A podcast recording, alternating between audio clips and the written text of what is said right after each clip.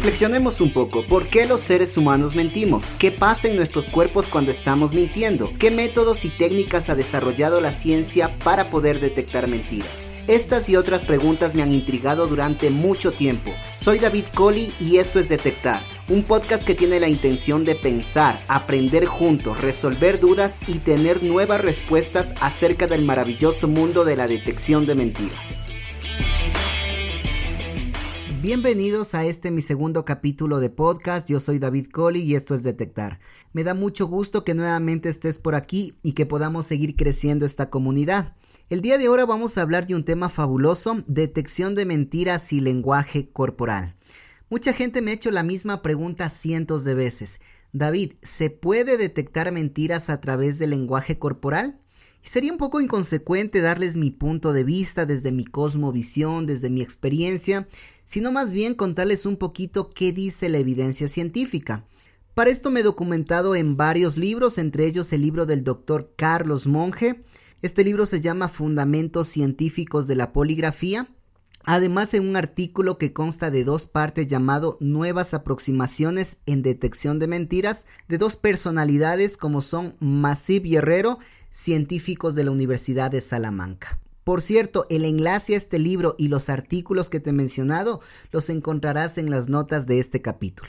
Me gustaría partir de una base para poder entender si se puede detectar mentiras a través del lenguaje corporal. Y para eso es importante entender algunos de los métodos y técnicas que actualmente utiliza la ciencia en la detección de mentiras. Según algunos teóricos existen protocolos pasivos y protocolos activos para detectar mentiras. Hablemos un poco sobre los protocolos pasivos. Estos protocolos se basan en la premisa de que una persona que está haciendo una declaración, sea un contexto de entrevista o de interrogatorio, de manera automática, espontánea y difícil de controlar, mostrará signos de engaño. En otras palabras, el lenguaje corporal lo delatará si esta persona está mintiendo o no. Debes de haber escuchado en algunas ocasiones, si quieres saber si una persona te está mintiendo, Únicamente mírale a los ojos, si mira a la izquierda está recordando, si mira a la derecha está creando.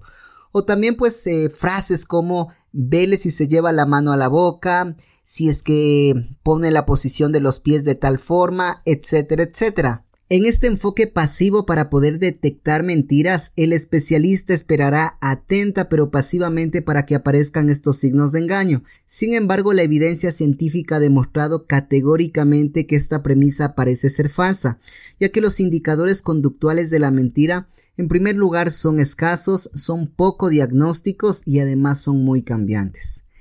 Hay un estudio realizado por Bridge en el año 2000 donde se ha demostrado que los índices de acierto para la detección de mentiras por medio del lenguaje corporal era de apenas del 45%, es decir, la detección de mentiras por medio del lenguaje corporal no parece ser tan fiable. Además, los teóricos expertos en el tema y detractores de la detección de mentiras por medio del lenguaje corporal han mencionado que no existe un sistema estandarizado para poder detectar mentiras.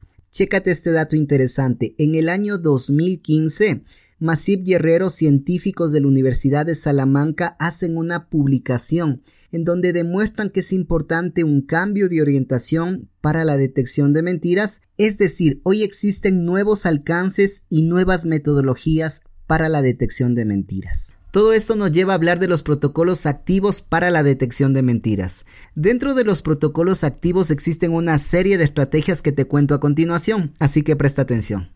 La primera estrategia que te quiero comentar es no prestar atención a los indicadores conductuales, sino más bien a los indicadores contextuales. En otras palabras, en una investigación que estés realizando, evita estar fijándote y desgastando tanto tiempo en observar su lenguaje corporal, sino más bien hacernos expertos en el contexto, es decir, saber qué vas a investigar, qué sucedió, cómo se dieron los hechos y todo lo que te permite enfrentar ese interrogatorio, esa entrevista, con un bagaje de información muchísimo más rico. Así que es importante que ahora en adelante evites estar fijándote en indicadores conductuales.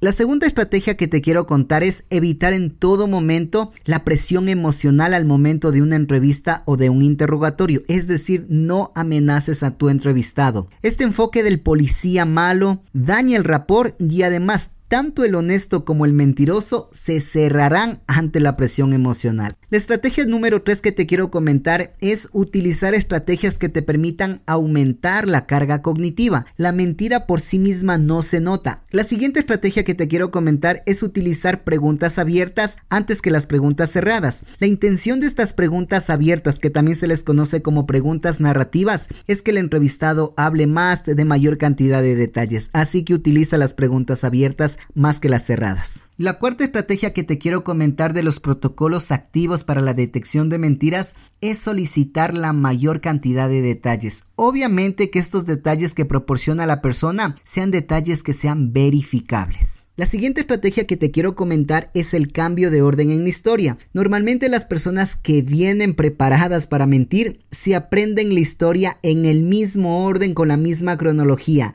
al momento que le pides un cambio en la historia, es decir, que cuente la historia desde el final hasta atrás o desde el medio hacia atrás, la persona se confunde ya que aumentas la carga cognitiva de manera significativa y evidentemente mostrará signos verbales de engaño. La estrategia número 6 es pedirle al entrevistado que haga un dibujo o un bosquejo, ya que esta estrategia te permitirá contrastar lo que te ha dicho con el bosquejo o el dibujo. De manera significativa también aumentas la carga cognitiva acá. La estrategia número 7 es una de mis favoritas y es el uso estratégico de la evidencia. Hay ocasiones que existen casos donde existe evidencia que no conoce el entrevistado. Cuando aprendes a utilizar esa evidencia de manera estratégica, es altamente probable que termine la persona confesando, ya que vas a confrontar la evidencia contra lo que te está diciendo la persona. Así que por eso es una de mis favoritas. Número 8. Estrategia de elicitación de información. Y esto se lo logra a través de la persuasión, el diálogo asertivo, el mantenimiento del rapport, entre otras estrategias más. También es una de mis favoritas. Un grupo de investigadores dirigidos por el Dr. Reimer en el año 2014 mencionaron que hay que estar atentos de la correspondencia y de la coherencia ya que son estrategias fabulosas para poder detectar mentiras. Y aquí te voy a poner algunos ejemplos de la correspondencia y de la coherencia. La correspondencia hace referencia a comparar lo que dice la persona en sus declaraciones frente a la evidencia conocida y los hechos reales. Por ejemplo, hay una persona que es sospechoso de haber hurtado dinero de una oficina. Al momento que se le hace la entrevista, la persona declara que jamás ingresó a esta oficina. Después de haber revisado minuciosamente las cámaras de seguridad, se puede observar que esta persona sí ingresó a la oficina. A eso se le llama correspondencia, es decir, contrastar lo que dice la persona frente a la evidencia y a los hechos reales. Por otro lado, la coherencia hace referencia a que las declaraciones vertidas por un sospechoso tengan lógica en su comunicación y para este punto también quiero ponerte un ejemplo. Vamos a suponer que estás entrevistando a un sospechoso y declara haberse retirado de la oficina a las 5 de la tarde. Más adelante en su diálogo la persona menciona que ese día viernes estaba a las 5 de la tarde en su casa.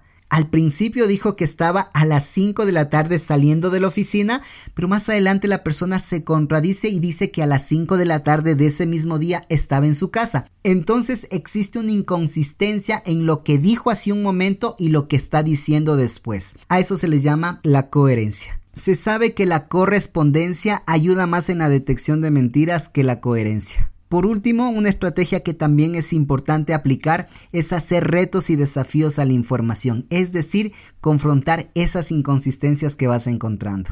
Antes de finalizar este segundo capítulo, repasemos los conceptos fundamentales que hemos enumerado en este podcast. Existen protocolos pasivos y protocolos activos para la detección de mentiras. La investigación metaanalítica ha demostrado categóricamente que la detección de mentiras por medio del lenguaje corporal y a través de protocolos pasivos carece de valor diagnóstico. La mentira no se nota, alguien tiene que provocar y detonar reacciones de engaño. Los protocolos activos en la detección del engaño están llenos de estrategias que te permiten aumentar la carga cognitiva. Y hasta aquí el capítulo de hoy. Espero que te haya gustado. Si es así, te pido que puntúes con 5 estrellas a detectar, así poder llegar a más personas. Además, suscríbete a tu plataforma de podcast favorito. Si tienes sugerencias para mejorar este contenido o te gustaría que hable de algún tema, escríbeme a david.coli.detectar.com.es. De esa manera poder estar en constante evolución. Muchas gracias y nos vemos pronto.